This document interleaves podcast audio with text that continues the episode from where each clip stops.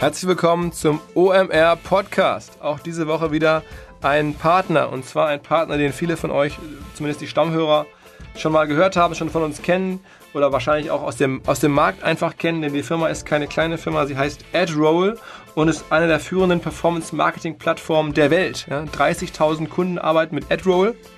Logischerweise auch sehr viel Longtail natürlich dabei, aber auch absolute Top-Firmen, Gant, Converse, Benefit Cosmetics, sehr viele Partner, die ihr Prospecting, ihre Neukundenakquise und ihr Retargeting mit AdRoll machen. Die Firma hat Offices weltweit von New York bis äh, Sydney ähm, und gibt regelmäßig sehr spannende Studien raus. Die neueste Studie heißt Stand des Performance Marketings und dort wurden 1300 Marketing-Menschen oder Werbetreibende weltweit befragt.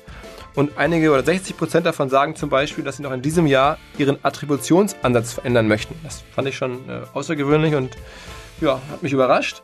Wer mehr überraschende, spannende Fakten aus so einer Studie Stand des Performance Marketings ziehen möchte, der kann die Studie umsonst bekommen. Kurze E-Mail an emeaperformance at adroll.com. Ein Wort. EMEA Performance, E-M-E-A Performance at adroll.com. Und dann schicken die Kollegen die Studie zu und beantworten natürlich auch gerne alle weiteren Fragen. Möglicherweise möchte jemand von euch mal AdRoll ausprobieren. Wir würden uns freuen, können es empfehlen. Das war's von AdRoll für den Moment. Jetzt geht's los.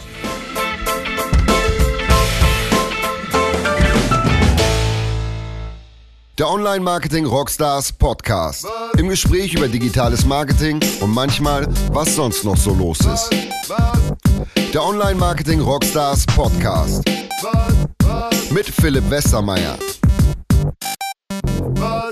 Diese Woche mit einem Gast, der mir persönlich wirklich viel Spaß macht und zwar nicht nur jetzt hoffentlich im Podcast, sondern permanent, weil ich ihn bei Facebook ähm, als Freund habe und verfolge, was er schon seit, seit vielen Jahren, was er so macht.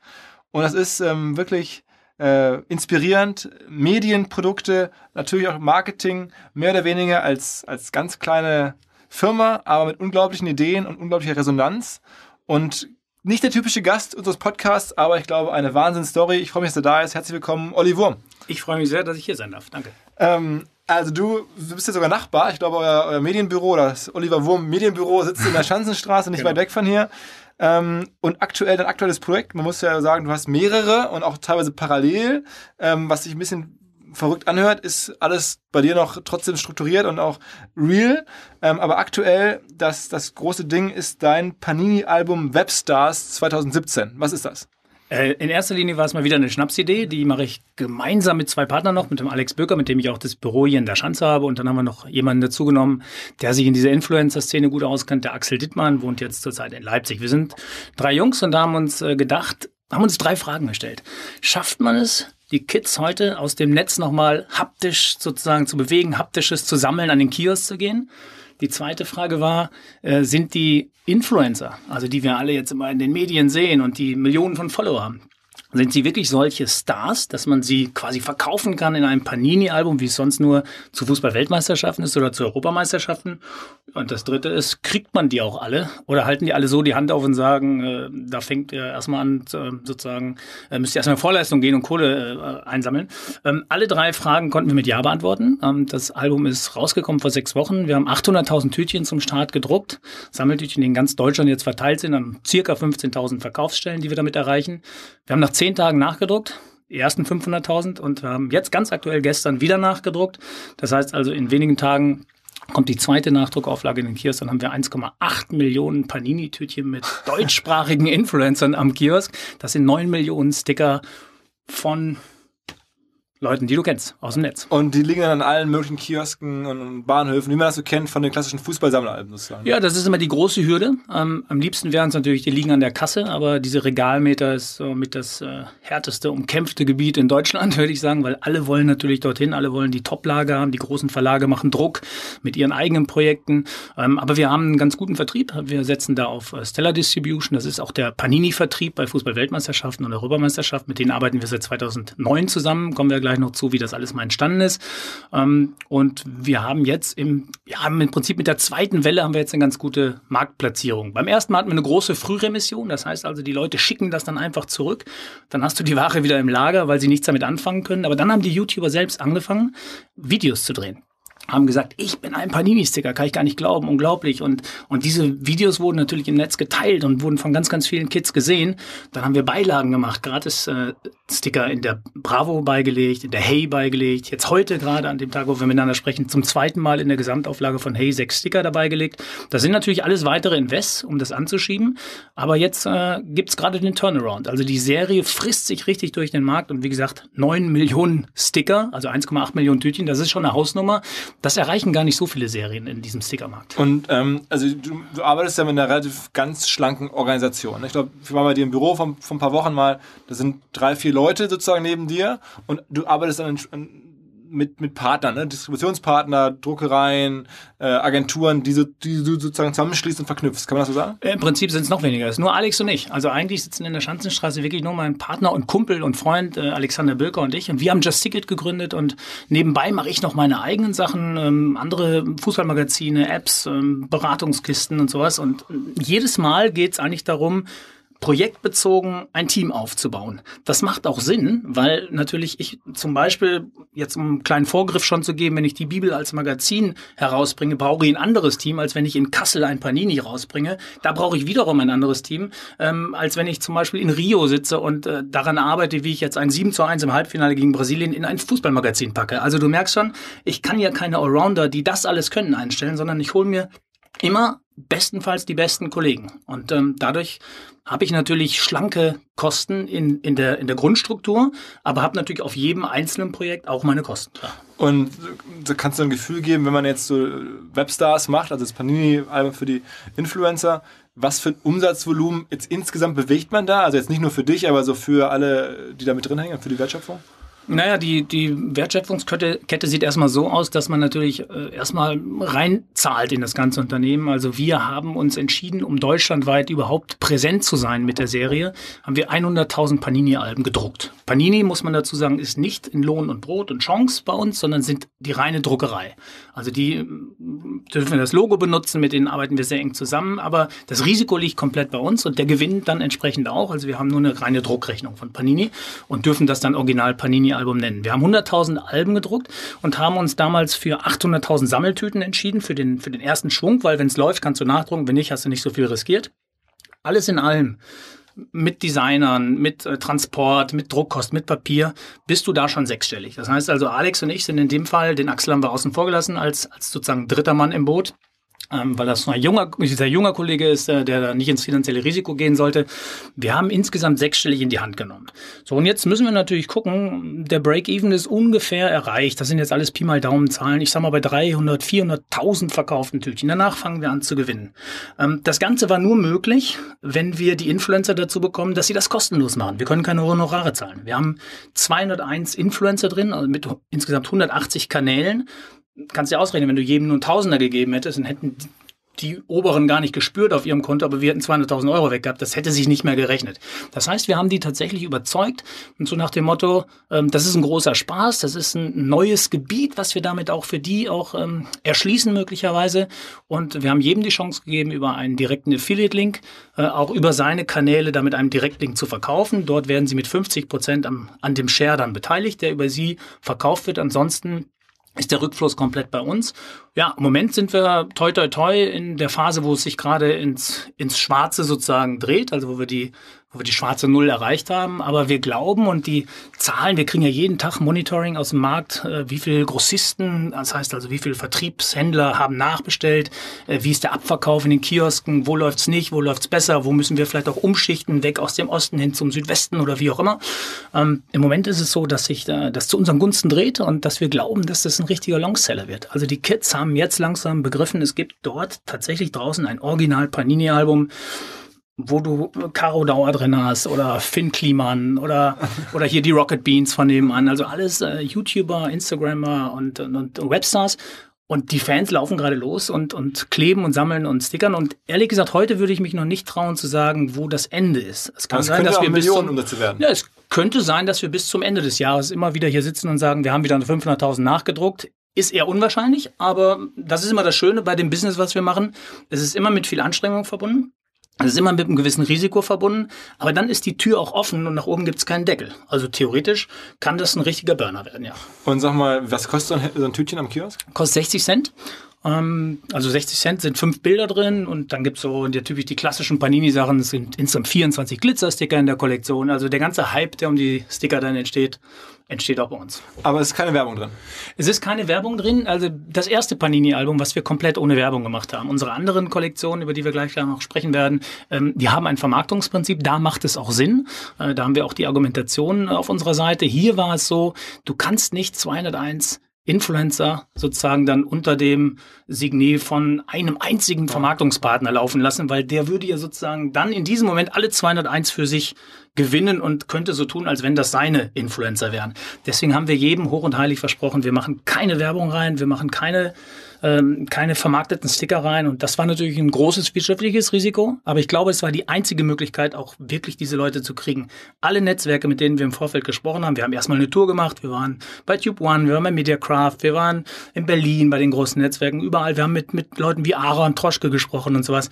Und wir haben dem unser Prinzip erklärt, wir haben die Zahlen offengelegt. Und erst dann, als sie gemerkt haben, wir meinen das ernst, für uns ist es auch ein wirtschaftliches Risiko, und für sie selber ist es am, am, Ende des Tages ein großer Spaß. Da waren sie bereit, auch mit reinzugehen. Mit Werbung hätte es nicht funktioniert. Aber man schreibt schon eine Menge Mails, wenn man so 200 Influencer im Heft haben will. Das ist schon auf jeden Fall mal aufwendig. Ne? Ja, es ist tatsächlich ein Fulltime-Job äh, in der Phase. Wir haben wirklich drei Monate lang und vor allen Dingen, äh, du kommst ja auch irgendwann durcheinander. Ne? Also du kennst ja auch nicht jeden. Also ich, ich habe natürlich ähm, äh, von den 201, machen wir uns nichts vor, ich, ich bin Jahrgang 1970. Ähm, ich folge den meisten natürlich auch nicht im Netz. Das heißt, du musst dich auch jedes Mal einarbeiten. Du musst immer gucken, was was macht dieser Kanal? Ist er jugendfrei? Hat er vielleicht irgendwelche äh, Inhalte, die wir gar nicht feiern sollten? Ja, das heißt, wir haben auch jeden Kanal geprüft, haben dann die Anfrage gestellt. Jetzt fängt's ja an.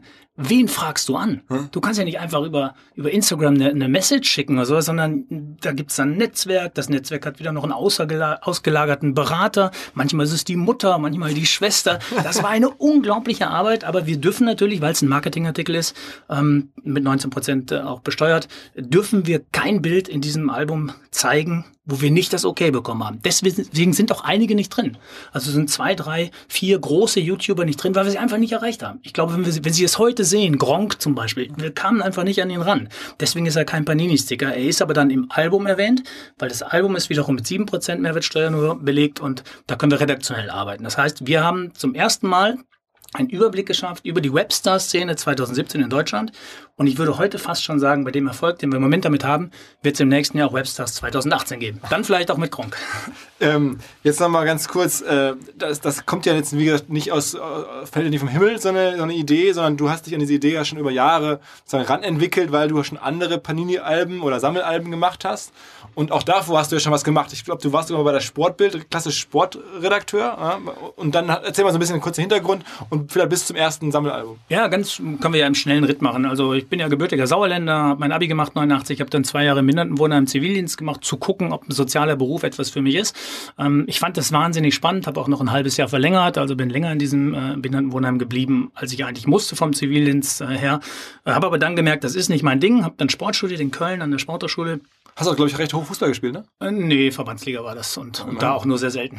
Okay. ähm, also, nee, kein guter Fußball. Ich war natürlich vom Talent her, ähm, vom Kopf her war ich ein Bundesligaspieler, aber die, Geschwind die Geschwindigkeit hat gefehlt. Ich sage immer nur, bei mir ist es an der Geschwindigkeit gescheitert. Nein, ähm, habe aber natürlich während des Studiums auch ein bisschen Fußball gespielt, klar.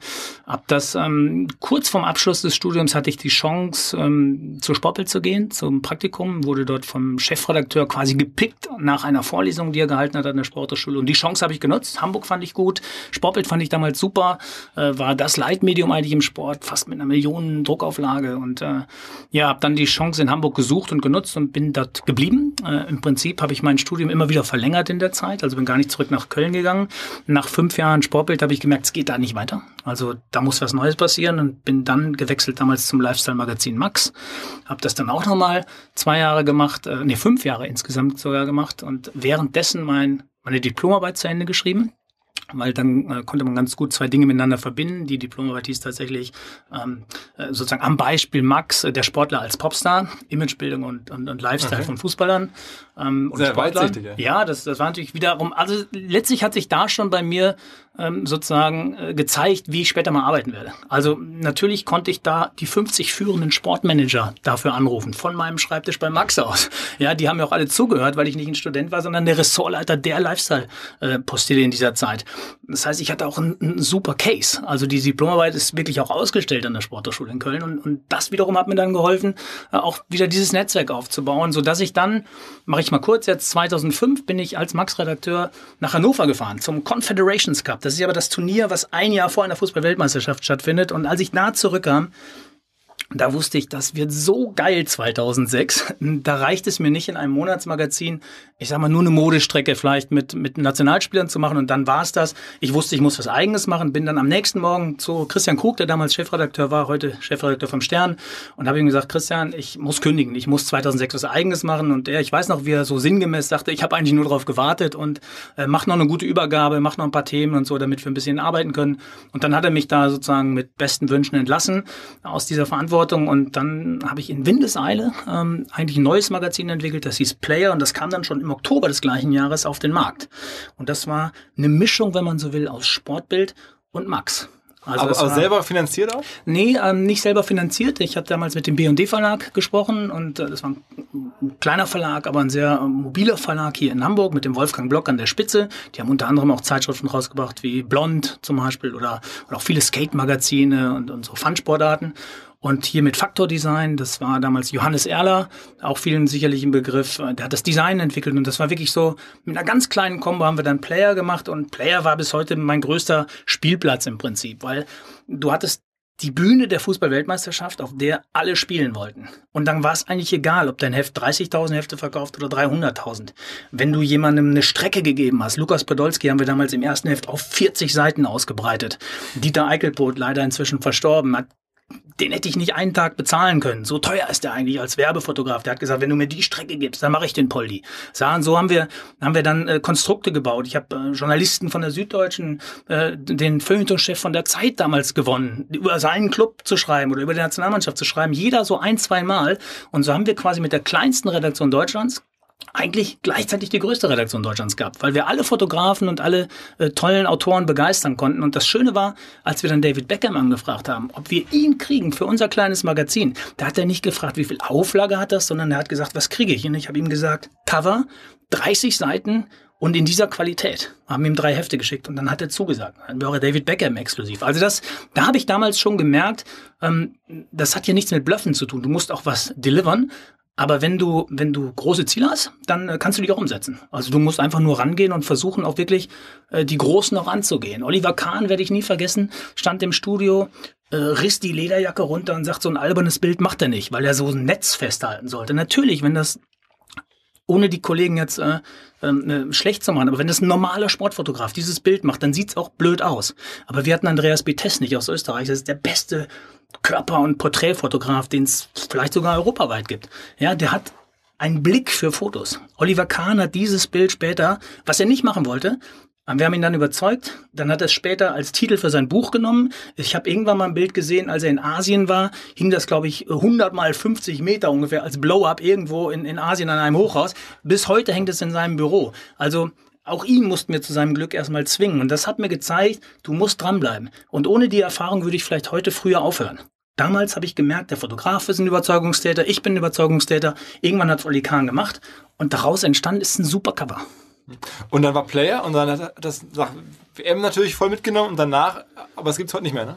Nein, Player ähm, war tatsächlich von vornherein auch so von mir konzipiert, dass wir mit diesem Heft 13 Ausgaben lang ähm, diese WM begleiten, diese Heim-WM. Mehr wollte ich auch gar nicht machen, weil ich wusste, danach gibt's für diesen, für diese Art Magazin auch sehr, sehr schwer nur einen Markt in Deutschland. Da gab's schon die elf Freunde und es gab andere, die sich versuchten. Das war mir zu eng alles. Und ich habe aber natürlich die Chance genutzt, mit, mit diesem Player-Wind im Rücken mich selbstständig zu machen und hatte dann das große Glück, kann man ja so sagen, ähm, habe sofort von Ringier einen Vertrag bekommen in der Schweiz, die deren Konzepte zu gestalten für die EM 2008. Also die hatten Player gesehen, haben gesagt, genau das wollen wir auch in der Schweiz haben zur EM.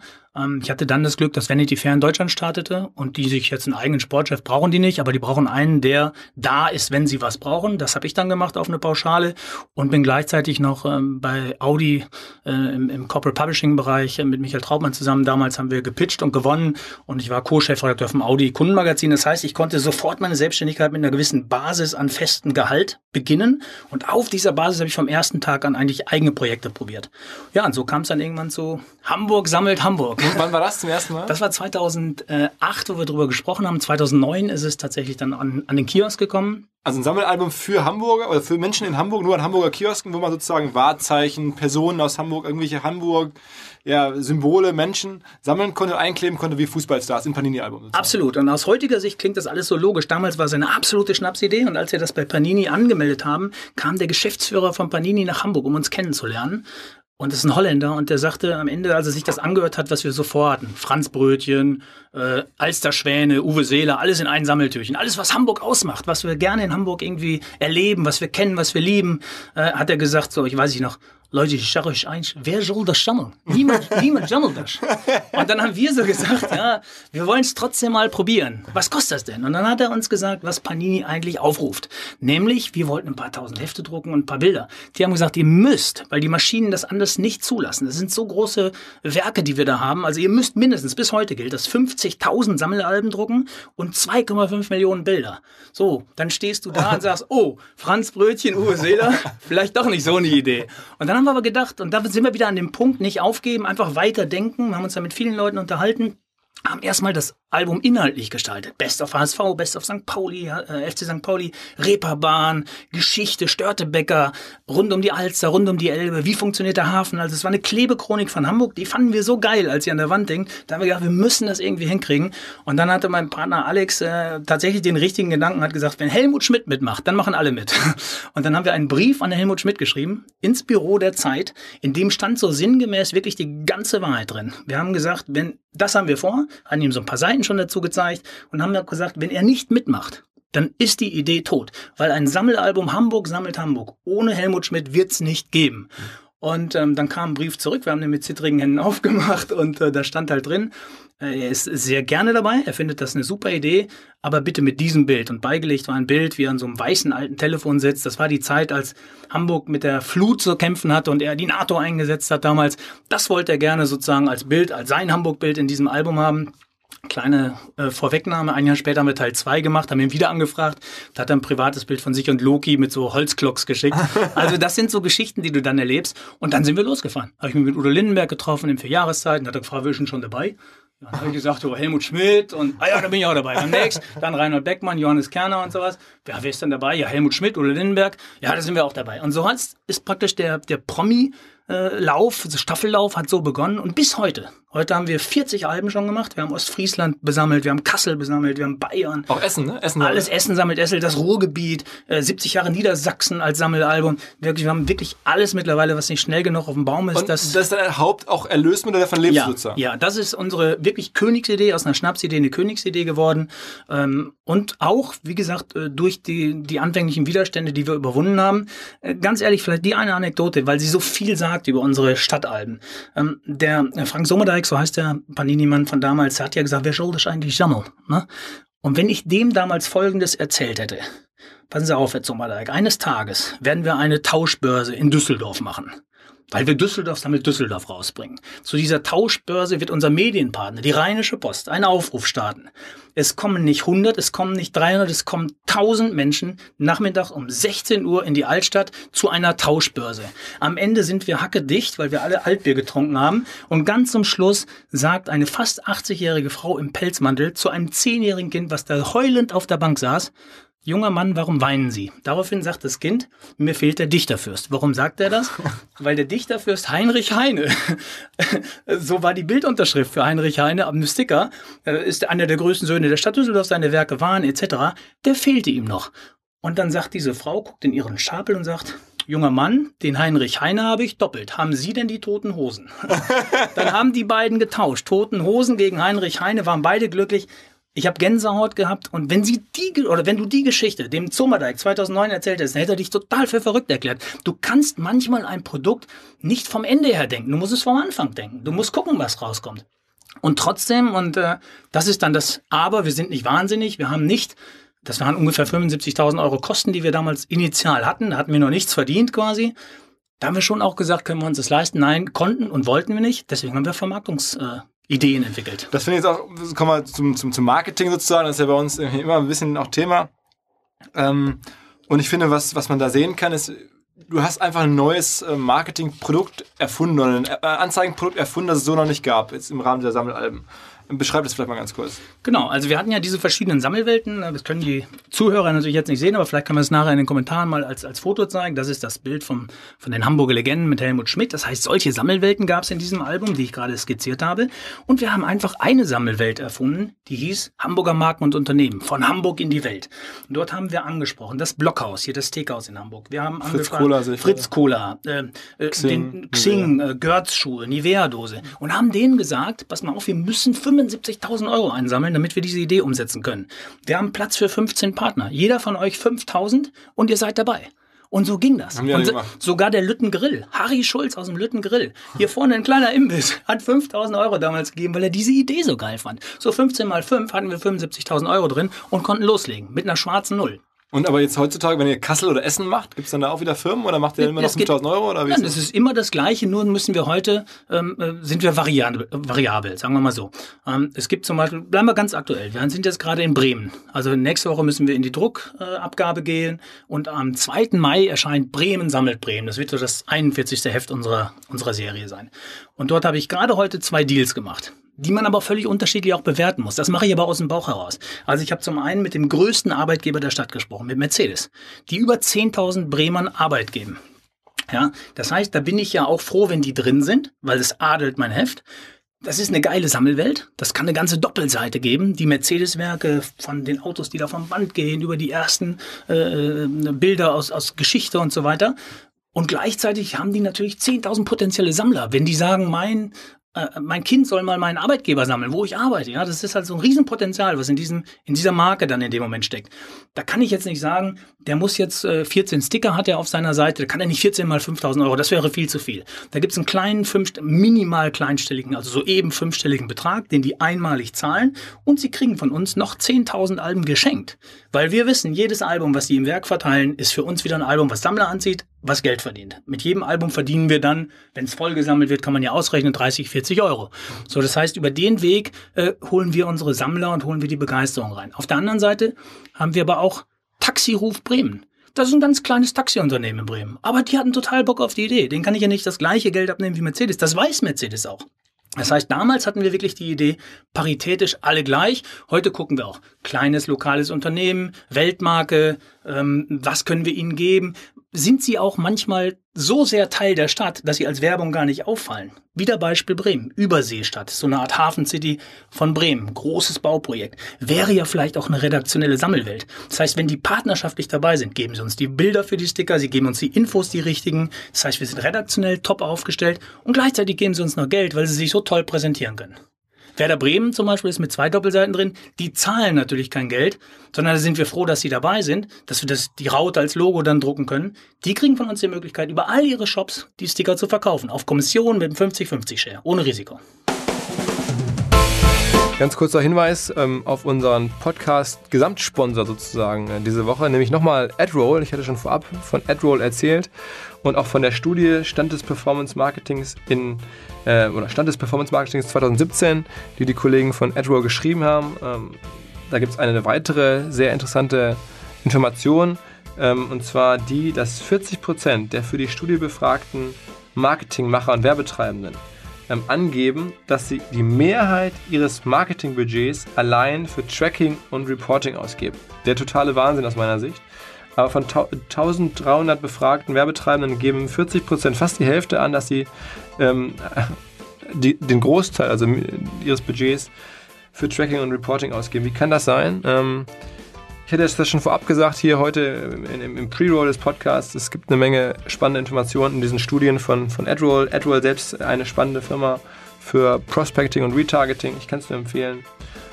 Holt euch mal die Studie unter EMEA Performance at adroll.com, E-M-E-A Performance at adroll.com, EMEA Performance at adroll.com. Jetzt geht's weiter. Okay, aber das heißt, mittlerweile muss man wirklich sagen, du lebst von Sammelalben und sozusagen, solange man Städte machen kann oder Städte dann ein zweites Mal machen kann, hast du ein Geschäftsmodell, hast du, hast du, einen, hast du einen Job sozusagen. Ja, und seit wir Kassel sammelt Kassel gemacht haben, 179.000 Einwohner waren zumindest damals der Stand, 600.000 verkaufte Stickertüten. Das heißt, jeder Neugeborene bis zum Kreis hat im Schnitt drei Tüten gekauft. Seitdem wissen wir, die Größe einer Stadt ist gar nicht so entscheidend. Also von Aachen bis Münster, von Nürnberg, die sind ja alle noch nicht gemacht.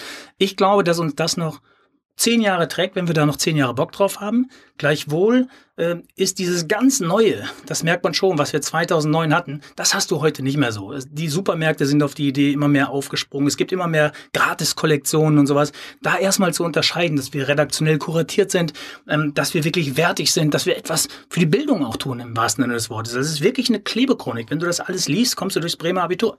Also das, na, dann, das, das muss man immer wieder neu und hart erarbeiten. Also es ist nicht so, dass wir jetzt äh, Heft 42 einfach hochhalten und sagen, hat doch 41 Mal funktioniert, jetzt bezahlt bitte, sondern jedes Mal heißt es, 41 Mal hat es funktioniert, aber da wissen wir ja nicht, ob es bei uns auch funktioniert. Das heißt, der Kampf ist immer der gleiche, aber wir äh, nehmen ihn immer tapfer an.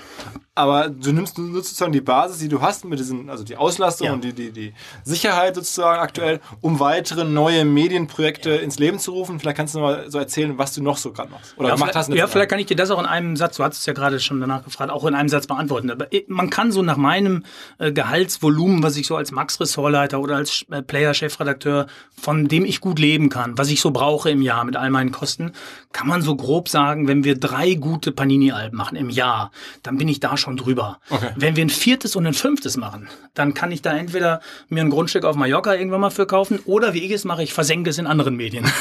also ich probiere was Neues. Das heißt, mittlerweile ähm, ist das Risiko auf dem einzelnen Projekt teilweise exorbitant, aber wenn man es natürlich abfedern kann, indem man dann ein weiteres Panini-Album noch eben mehr reinschiebt. Also, weißt du, irgendwann bist du natürlich auch von deiner Kraft am Ende. Du musst ja jedes Mal 100 Persönlichkeitsrechte klären. Du bist ja nur am Mailen. Ich habe heute Mailverkehr gehabt mit Klaus Peimer, mit Jan Böhmermann und habe vaginale Grüße bekommen per Mail von Lady Betray. Das ist mein Leben.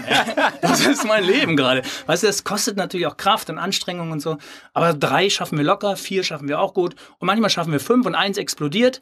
Äh, und dann bleibt ein bisschen Geld über für neue neue Sachen, die ich dann auch mache, genau. Und Erzähl mal, was ist das so Neues? Was, also, was, also ich, ich weiß es ja, aber du kannst ja vielleicht unseren Hörern so erzählen, was du im letzten Jahr noch so alles rausgehauen hast.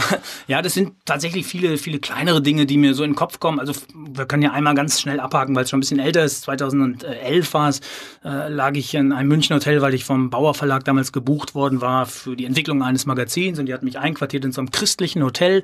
Da gab es keinen Fernseher, nur eine Minibar, wo Wasser drin stand. Und als ich die Schublade aufmachte, war da eine also die Bibel. Ja?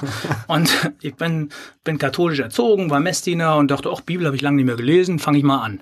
Und hab, also wirklich, kannst du nicht besser erfinden, ist genauso passiert. Hab aufgeschlagen und war sofort bei der Bergpredigt. Und hab wirklich gedacht, verdammt nochmal, die Bergpredigt ist immer noch zeitgemäß. Und das ist ein geiler Text. Aber du musst sie erstmal finden. Alles gleich gedruckt. Alles auf diesem dünnen, pergamentartigen Papier. Ich bin eingepennt. Dann bin ich wieder wach geworden, habe ich weitergesucht, das Vater unser gesucht. Dann habe ich so Stellen gefunden, wie er geht einer, äh, einer durch ein Na Kamel durch ein Nadelöhr, als er sein Reich an den Himmel kommt. Also Dinge, die so auch im täglichen mal auch oder andere Sachen, die man auch im täglichen dann mal äh, so vernimmt und denkt, das steht alles da drin im Neuen Testament, wusste ich ja alles gar nicht mehr.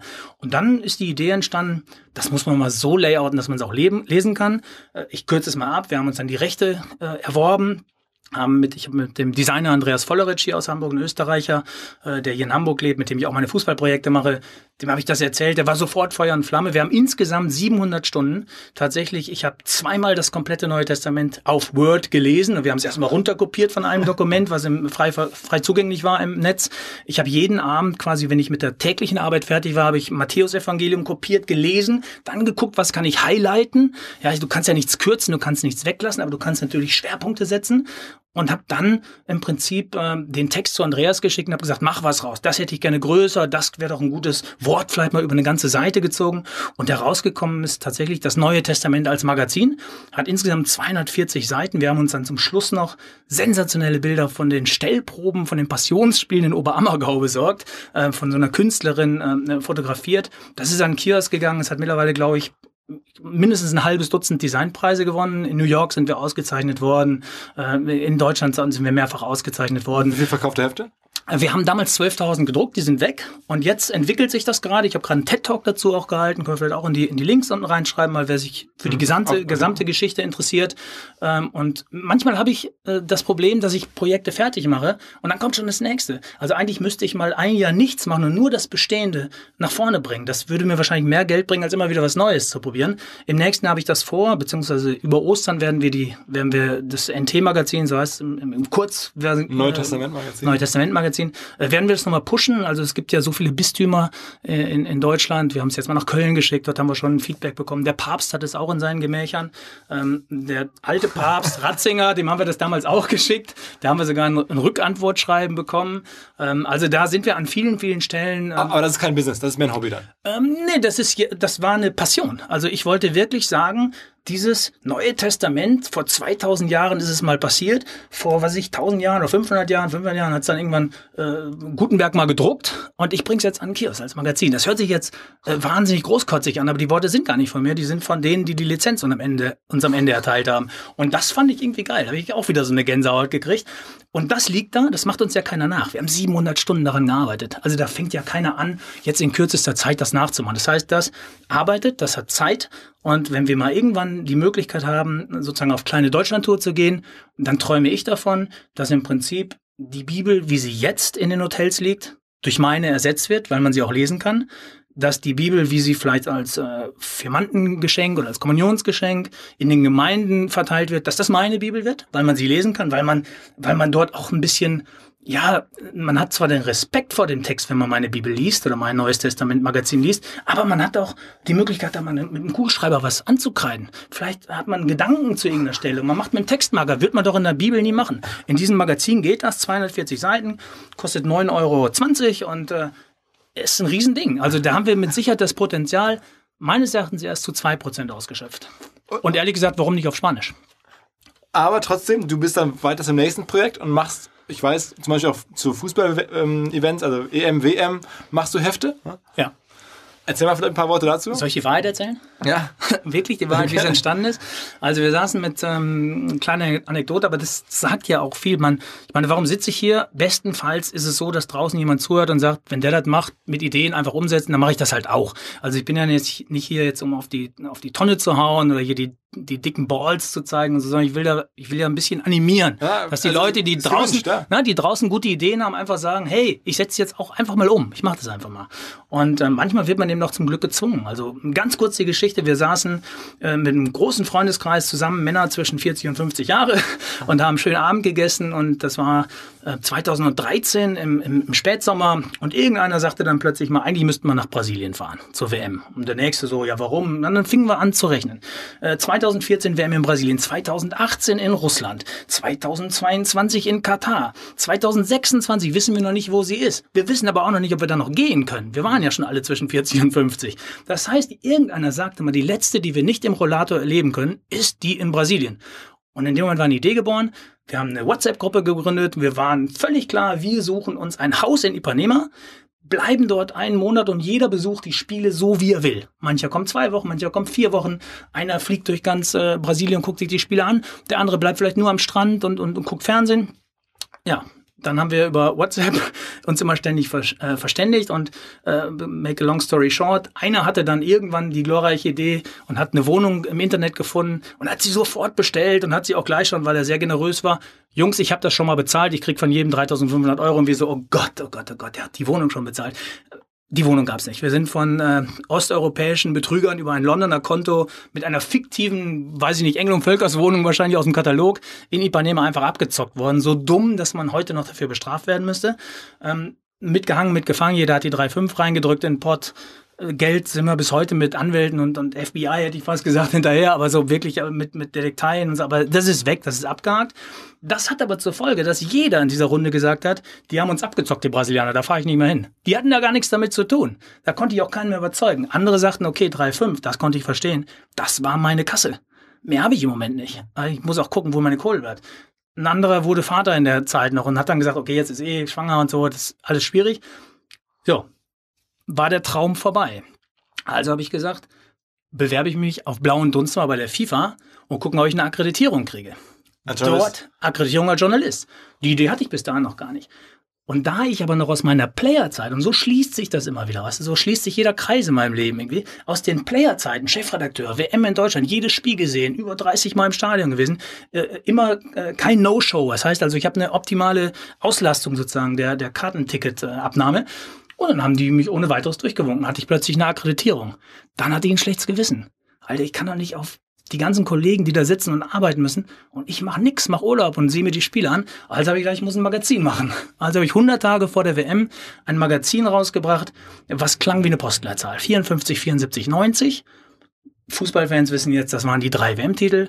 Das sollte wirklich nur meine Eintrittskarte werden. Das ist auch ein tolles Magazin geworden mit drei Weltmeistern aus drei Generationen im großen Titelgespräch etc. Das habe ich gedruckt, das habe ich an Kiosk gebracht, das habe ich riskiert. Und dann dachte ich mir, das war's. Ja, dann bin ich nach Brasilien geflogen, habe die geilsten fünf Wochen meines Lebens gehabt, wirklich, weil ich ja nicht aktuell arbeiten musste. Aber jeder auf der Pressetribüne kannte das Magazin. Also haben alle gesagt, er arbeitet bestimmt schon an dem nächsten. Ich hatte aber eigentlich gar nicht vor, ein nächstes zu bringen. Bis Mario Götze das Tor schoss. Dann explodierte mein Handy und sagt, alle wirklich hunderte von SMS und über alle Kanäle kam es rein. Ich hatte ja mittlerweile eine Fanbase auch aufgebaut, auf Facebook auch. Ich hatte geblockt. Teilweise eine Million Menschen hatten das gesehen, auch was ich da so schrieb. Und es wurde immer geteilt von großen Seiten und sowas. Jedenfalls sagten die 54, 74, 90, ich kann es jetzt in die Tonne kloppen, jetzt muss das Heft mit der 14 kommen. Und so ist im Prinzip das zweite Heft entstanden. Dann kam noch ein drittes, weil ich unbedingt das Erlebnis des 7 zu 1 wollte ich in ein eigenes Heft nochmal ähm, für mich selber auch verarbeiten. Für dieses Heft haben Roger Williamson Texte geschrieben, Roger Williamson Text geschrieben und viele, viele andere auch. Äh, ein richtig tolles Produkt geworden. Ja, und das ist ein Verlag raus entstanden. Mittlerweile heißt der Fußballgold und im Oktober kommt schon das sechste Heft raus und das ist, funktioniert eigentlich wieder wie Player, nur dass ich diesmal auch der Verleger bin.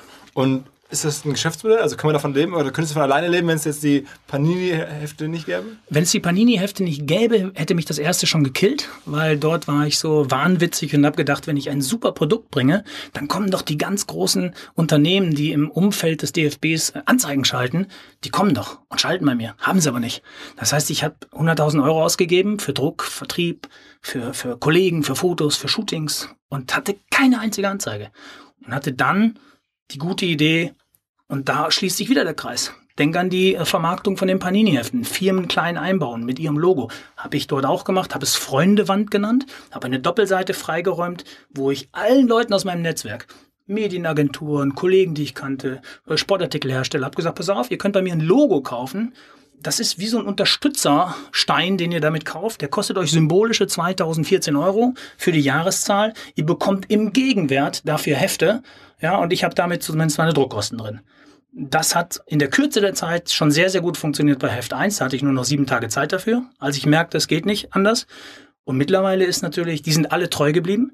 Mittlerweile habe ich einen Closed Shop, wenn man so will, von 40, manchmal auch 50 Marken die beim nächsten Heft von mir wieder eine Mail kriegen und nur die Frage, wollt ihr dabei sein oder nicht? Und wenn ich die nicht oft nerve, also wenn ich nur einmal im Jahr komme, wo sie auch dann was in die Hand kriegen, was sie wieder ihren Kunden schenken können, was sie selber auch gut finden, dass sie dabei sind, die verfolgen mich ja dann auch auf Facebook, was ich darüber schreibe und die werden unterhalten und 2000 Euro, das tut jetzt keinem richtig weh. Viele von denen kenne ich nur über Facebook. Also zum Beispiel Joka auf, aus Kassel, das ist ein da Unternehmen ein paar, aus Kassel. paar Worte sagen, weil ich habe dir auch mhm. eingangs gesagt, äh, ich verfolge dich bei Facebook, ich, wir kennen uns so, so lose, sehen uns ab und zu mal. Ähm, aber vor allen Dingen sehe ich so dein Leben bei Facebook und du spielst das schon ziemlich stark. Man das Gefühl, du investierst sehr viel Zeit rein oder, oder bist einfach, auch gerade für jemanden jetzt irgendwie 40 plus, total aktiv. Erklär mal, warum macht es dir einfach Spaß? Was kommt da so an Resonanz? Hast du einen Sponsoren sogar gefunden. Hast, äh, wie erzähl mal so ein bisschen deine Facebook-Welt, für die, die es nicht äh, kennen? Ja, also Facebook ist tatsächlich ja mein Brand. Also wenn du keinen Verlag im Rücken hast, wenn du keine Abspielfläche einer Zeitung, eines Magazins, eines wöchentlichen Illustrierten hast, musst ja irgendwo erscheinen. Und für mich hat äh, sehr schnell ist sehr schnell klar geworden, dass Facebook ist so meins. Also in der Musik unterscheidet man ja zwischen E und U. Unterhaltung. Und das mache ich eigentlich dort auch. Also ich mache sehr viel Unterhaltungsquatsch, wo die Leute dann halt liken und irgendwie dummes Zeug drunter schreiben und wir haben einfach Spaß miteinander. Und immer wieder habe ich aber auch ernste Themen. Ich versuche auch Haltung, Haltung und Unterhaltung auf meinem Facebook-Kanal zu, äh, zu bringen. Und das ist für mich mittlerweile keine Arbeit, sondern es ist eher fast ein Ventil. Ich sehe etwas, ich habe es im Kopf, ich poste es und es ist bei mir raus sollen sich die anderen damit beschäftigen. Also ich sehe Facebook auch tatsächlich, jetzt werden viele sauer sein, die das hören, die bei mir befreundet sind. Facebook ist, ich bin da ein Sender. Ich bin, ich bin wenig Konsument. Also ich gucke, was bei mir diskutiert wird und ich möchte meine Dinge dort platzieren. Wie, wie, wie viel ähm, Freunde oder Follower hast du? Kann man dich abonnieren wahrscheinlich, ja? Ja, ich habe jetzt heute extra äh, vor dem Gespräch mal geguckt, das wusste ich nämlich selber gar nicht. Ich habe 2802 Freunde und habe so 1200 Leute, die das abonniert haben auf meiner Oliver Wurm-Seite. Mhm. Ich habe natürlich für jedes einzelne Projekt jetzt auch nochmal Seiten. Also Fußballgold, die WM-Magazine haben 12.000 Fans zum Beispiel. Mir gehört aber auch noch die Seite, weil mir das Spaß macht, Abstiegsgespenst. Das Abstiegsgespenst macht nichts anderes. Auch, das heißt so, das kennt jeder aus dem Fußball, es setzt sich halt irgendwo hin. Und was dann darunter abgeht, das ist immer so zum Schießen. Also ich setze mich in Frankfurt ins Stadion. Und dann sagen, was willst du hier in Frankfurt? Mach, dass du nach Hamburg kommst. Dann gehe ich weg und setze mich in Hamburg ins Stadion. Ich orte mich da immer so ein. Und das ist ein Riesenspaß. Der frisst auch Zeit und manche Leute sagen. Also, das Facebook-Location. Ja, ja, genau. Also, was ich sage, ich habe viele, viele Spaßseiten auch, die ich noch so ein bisschen nebenbei mache. In dem Moment, wo ich merke, es wird mir zu viel, höre ich aber auch sofort auf. Also, ich habe da, glaube ich, einen ganz guten Schutz für mich selber eingebaut. Ich hatte das Gefühl, dass zum Beispiel in den letzten Wochen, weil wir so viel zu produzieren hatten im echten Leben, dass Facebook auf einmal zur Belastung wurde.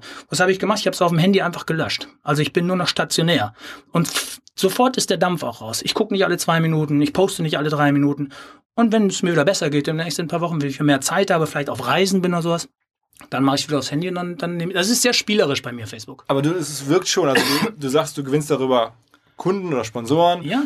Du baust Reichweite auf, die dann natürlich deine Produkte zumindest mal wahrnehmen, darüber schreiben. Vielleicht sind auch viele Journalisten darunter und sowas. Ganz konkret. Es gibt ein Unternehmen aus Kassel, das heißt Yoka. Hm. Die machen Fußböden der hat mich abonniert auf Fußballgold. Der wollte meine Berichte aus Brasilien. Dann habe ich irgendwann mein System vorgestellt, dass ich Logos für die Freundewand wieder suche. Und dann kam die Mail und er hat seitdem kein einziges Heft nicht belegt. Einfach weil er Bock hat, das zu unterstützen. Ja, und, und, und das ist natürlich schön. Also wenn man mit Facebook dann sozusagen indirekt Geld verdient, ja. Okay, aber du machst es nicht sehr strategisch, sondern auch sehr ja. aus dem Bauch heraus leidenschaftlich pur sozusagen. Wenn ich irgendwas strategisch machen würde, dann wäre ich wahrscheinlich schon wirklich äh, monetär, wirtschaftlich, unternehmerisch viel, viel weiter. Ähm, ich kann nicht wachsen zum Beispiel. Das, das fehlt mir das Gehen. Also wenn ich manche Kollegen sehe, die gründen Agentur, so wie ihr jetzt oder so, dann werdet ihr größer, dann verkauft ihr das Ding plötzlich, dann sehe ich euch wieder woanders und ihr, ihr monetarisiert viel mehr als ich und ihr seid viel strategischer. Ich bin wirklich so ein Wahnsinniger und, und möchte auch immer die Dinge alleine machen. Also für mich habe ich das jetzt akzeptiert. Dadurch kann ich es aber auch machen, wie ich will. Und ähm, ich finde, jedes Projekt, was ich gemacht habe, bringt mir auch ein Stückchen weiter. Und so mein Lebensmotto, das habe ich mal in so einem Vortrag benutzt, das kam da gut an. Seitdem habe ich es immer als letzte Folie, wenn ich irgendwo einen Vortrag halte. Das heißt tatsächlich, äh, auch auf die Schnauze fallen ist eine Vorwärtsbewegung und so stolper ich durchs Leben. Man muss ja sagen, mittlerweile, du, du, du machst auch zunehmend Vorträge. Das hast du erzählt, unter anderem in St. Gallen an der Klitschko-Universität? Erzähl mal genau dazu. Ähm, ja, Wladimir Klitschko kenne ich natürlich von den ganzen Stationen vorher schon. Also dann habe ich bei Vanity Fair geshootet. Äh, wir kennen uns von Max und so, also von, von den verschiedenen Stationen. Und das ist so eine ganz äh, lockere Freundschaft, würde ich sagen, ist da entstanden. Und er hat in der, an der Elite-Universität, ist glaube ich sogar, nennt die sich, äh, St. Gallen, einen Studiengang ins Leben gerufen im, im letzten Jahr. Dort, wenn ich es richtig verstehe, kommen äh, Leute hin, die so auf dem Weg ins obere Management sind, die vielleicht mal die zukünftigen CEOs werden, die von den Firmen auch dorthin geschickt werden, aber auch kannst dich auch selber dort anmelden und nimmst dann an verschiedenen Modulen äh, teil. Und ich bin ein Dozent für einen Tag für ein Modul und ich habe die dann auch gefragt, als sie mich angefragt haben, worüber soll ich reden? Und das fand ich ganz geil. Die haben gesagt über dich. Erzähl doch einfach, was du machst. Das wir heute auch machen. Dieses Entrepreneurship by Doing.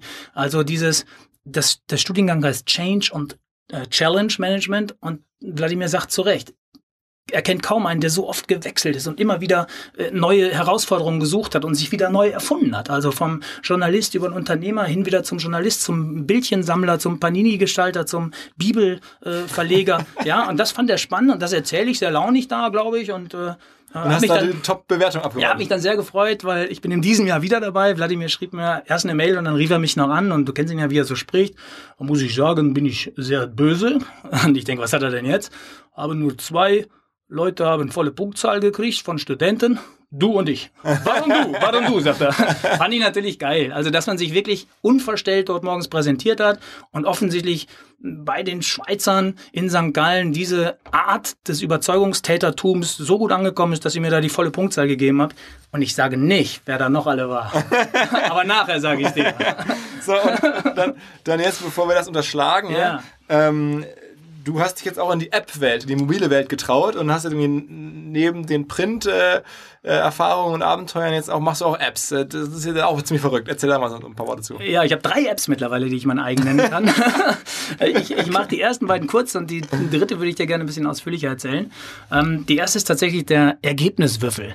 Ähm, der kann nichts anderes, außer nach statistischen Wahrscheinlichkeiten Ergebnisse würfeln. Und den benutze ich mittlerweile beim Tippen. Also, weil du kannst die Bundesliga sowieso nicht mehr tippen. Bayern gewinnt immer und der Rest kannst du würfeln. Das war mal so ein Satz, den ich in der Kneipe gesagt habe. Der Satz hat mich nie mehr losgelassen. Also Ergebniswürfel ist ein zwölfflächiger Würfel, der statistisch hinterlegt nach der Wahrscheinlichkeit seit 1963 alle Ergebnisse der Fußball-Bundesliga hinterlegt hat.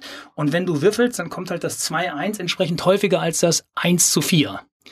Jetzt kannst du sagen, der weiß doch gar nicht, welche Paarung. Das stimmt. Und trotzdem in der statistischen Wahrscheinlichkeit bin ich im Schnitt immer im oberen Mittelfeld und habe mit dem Würfel in der ersten Saison, wo wir gespielt haben, unsere Tipprunde gewonnen. In der zweiten nicht mehr. Also Proof of Concept steht noch aus, aber macht einen Riesenspaß. Äh, Mache ich manchmal mit Prominenten, dass ich dann gegen Lothar Matthäus tippe. Also der Würfel gegen Lothar oder gegen Atze Schröder. Gibt so Videos auf YouTube auch, sehr witzig. Der Würfel hat ungefähr von zehn Duellen, glaube ich, acht gewonnen.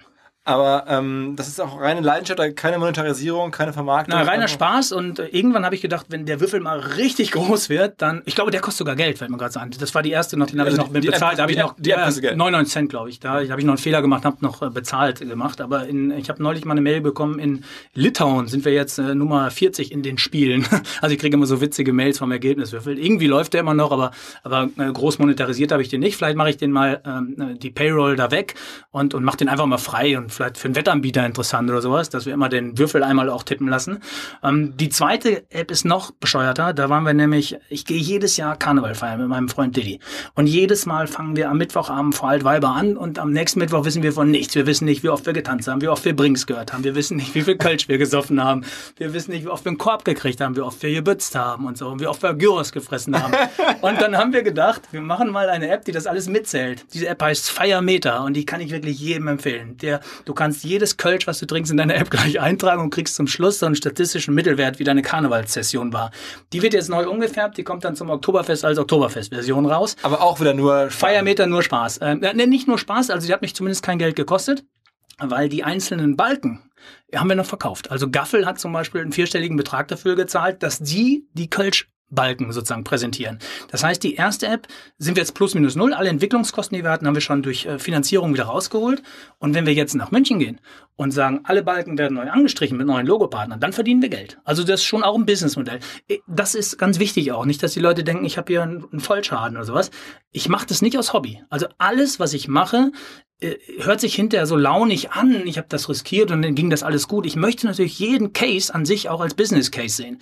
Wenn mir das mit der Freundewand beim Fußball nicht gelungen wäre, ich würde heute nicht mehr hinter, hinter den Anzeigenkunden herlaufen. Ich hätte einfach kein Heft mehr gemacht. Also das ist ganz klar. Einen Versuch gebe ich mir, einen zweiten auch noch.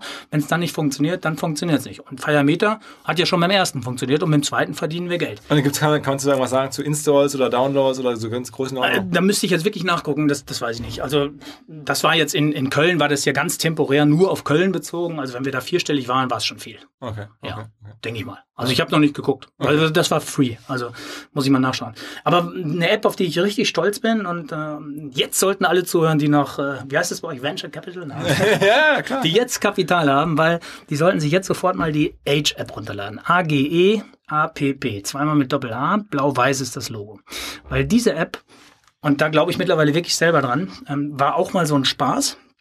Die ist auch entstanden aus einem launigen Dialog. Ich war mit einer deutlich jüngeren Frau, die auch nichts von mir wollte in der Kneipe und wir fingen irgendwann mal an, dass ich viel zu alt für sie sei. Und das war aber so freundschaftlich. Und dann habe ich das immer, immer versucht, wieder neu zu argumentieren. Habe dann Tage ausgerechnet und Stunden und so und Sekunden. Und in Sekunden hörte sich das alles zwar groß, aber auch schon wieder so nicht greifbar an. Und am nächsten Tag bin ich aufgewacht und habe gedacht, ich will mal wissen, wie alt ich eigentlich bin. In Sekunden. oder In. Sekunden, in Minuten, in Tagen. Und das konnte ich schon gar nicht gucken, weil ich gar nicht weiß, wann ich geboren bin. Da fängt die App schon an. Du musst deine Mutter oder deinen, deinen Ausweis oder deine Eltern fragen, wann bist du eigentlich auf die Welt gekommen? Und das war bei mir total interessantes erstes Ergebnis. Ich bin am 14.04. geboren und dann kam raus um 4.04 Uhr. 4. so, dann ergibt sich das auch wieder Sinn mit den vier Sternen für Deutschland bei dem WM-Magazin. Das macht alles einen Sinn. Nein, lange Rede, kurzer Sinn. Diese App ist wirklich äh, ist ein großer Spaß, weil sie dir ermöglicht, nicht nur einmal im Jahr Geburtstag zu feiern, sondern Age-App-Geburtstage. Und meine Nichte, die hat es runtergeladen, ihre ganzen Freundinnen, die drehen durch, die feiern alle zwei Wochen irgendeinen Sekunden- oder Minuten Geburtstag von einer Freundin. Und neulich habe ich das einem im Urlaub von der Süddeutschen Zeitung erzählt, der demnächst auch was darüber machen möchte äh, im Haus. Und der hat gesagt, diese App verändert im Prinzip den Blick auf deinen eigenen Geburtstag. Wir können das gerne mal ausprobieren. okay. Live. Ja. Wann bist du dann geboren? 18. Februar 1979. Uhrzeit? Ähm, tja, also da bin ich mir auch nicht so ganz sicher, genau wie bei dir damals scheinbar. Ähm, ich denke mal so 12 Uhr vormittags hat meine Mutter mir irgendwann erzählt. Aber Okay. Aber es ist schon der erste Grund, mal mit der Mutter darüber zu sprechen. Das ist wirklich interessant, Ah, ähm, schon, das ja, rauszukriegen. Das sollte man auch wissen. Das ist schließlich der wichtigste Tag in deinem Leben, als du geboren wurdest. Also ich erzähle dir nichts Neues, wenn ich dir sage, dass du 38 Jahre, einen Monat, vier Tage, sieben Stunden, 42 Minuten und 58 Sekunden alt bist. okay. In Sekunden bist du derzeit eine Milliarde, 202 Millionen, 24.588 Sekunden. Und jetzt wird's spaßig. Jetzt kannst du nämlich gucken, du kannst jetzt Stunden ausrechnen, da bist du gerade 333.895 Stunden alt.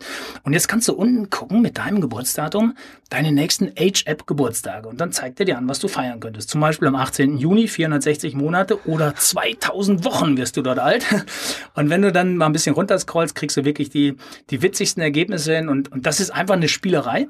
Ähm, Und gleichzeitig hat es aber auch sowas, wenn du morgens auf die App mal guckst und siehst wieder Sekunde für Sekunde für Sekunde verrinnt dein Leben, dann nutze den Tag und erfind noch irgendein Produkt. Wahnsinn, was für, ein, was für ein Schlusswort eigentlich. Ich wollte dich nur noch ganz kurz, bevor wir wirklich Schluss machen, fragen, weil das viele unserer Hörer sich wissen wollen, wer baut dir sowas mal so eben? Also wenn du so eine Idee hast, machst du mit einer Agentur, hast du einen Freund, der so eine App baut oder so? Äh, In dem Fall auch wieder über Facebook. Ich habe über Facebook aufgerufen, ähm, ob das irgendeiner kann. Und dann hat einer einen Gekannter, einen Kannter aus Berlin, Frank Meyer heißt er, und der macht das dann für mich. Und das kostet dann irgendwie ein paar hundert Euro, ein paar Den habe ich Euro? beteiligt.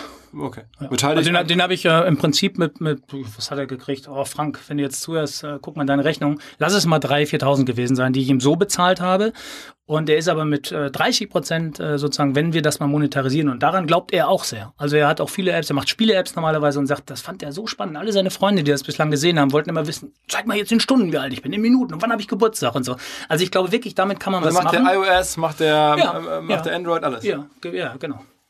Wahnsinn. Was, was für ein Leben, was für, was für eine Leidenschaft, was für, was für ein Typ eigentlich. Äh, Ich bin persönlich total happy, dass es Leute wie dich gibt, die so Sachen machen. Ich bin auch Medienfan, ein bisschen anders als du vielleicht, aber wirklich, ich finde es grandios und verfolge es sehr gerne und hoffe, wir haben ein paar Hörer angesteckt oder irgendwie begeistert, Sachen auszuprobieren und äh, im Zweifel einfach deine Projekte zu verfolgen und ja, viel Erfolg und hoffentlich kommt da noch einiges. Ja, wenn wir das geschafft haben, haben wir schon viel erreicht. Genau. Alles klar. Okay, das war's für heute. Ciao, ciao. Ciao. So, und der Podcast ist vorbei, aber wir kommen nochmal wieder und weisen nochmal auf unseren äh, dieswöchigen Podcast-Partner hin. Sind wir sehr dankbar, die Firma AdRoll, ich habe es schon jetzt einige Male erwähnt. Äh, 30.000 Kunden, ähm, sehr viel Longtail, aber auch absolute Top-Kunden dabei. Ähm, einer der führenden Player im Advertising, in, äh, im globalen AdTech-Business, muss man sagen, für Prospecting ähm, und Retargeting einer spannenden Studie Stadt des Performance Marketings 2017, die man sich kostenfrei runterladen kann, um sich über das Performance Marketing in der Welt zu informieren unter emeaperformance@adroll.com, emeaperformance@adroll.com. Ähm, ja, ich habe die Firma seit vielen Jahren auf dem Zettel, waren bei uns Aussteller, haben bei uns im letzten Jahr auf der Demexco eine Fotobooth äh, gemacht auf der, auf der Aftershow-Party, ähm, schicken zunehmend ihre Experten auf die Bühnen dieser deutschen Marketingwelt. Ähm, der Adam Burke von denen war zuletzt unterwegs. Also, ich kann nur sagen, achtet auf AdRoll. Ähm, könnte sein, dass die euch helfen können. Das war's. Ciao, ciao.